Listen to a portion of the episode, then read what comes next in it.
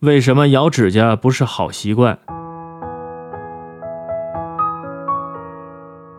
人的指甲是一个藏污纳垢的地方，病原微生物和污染物很容易隐藏在指甲垢中。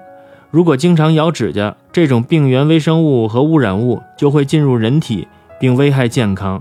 咬指甲的行为还可能存在心理健康问题，因为咬指甲对很多人来说是一种自我安慰、自我放松的行为，往往在感觉无聊、紧张、担忧、疲倦时，就不知不觉地开始咬起来了。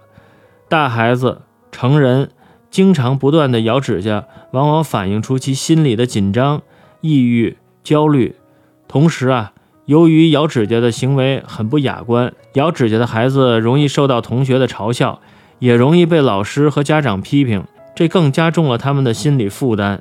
咬指甲也称咬指甲癖，指反复咬指甲的行为。咬指甲是儿童期常见的一种不良习惯，多见于儿童。多数儿童随着年龄增长，咬指甲行为可自行消失，少数顽固者可持续到成年。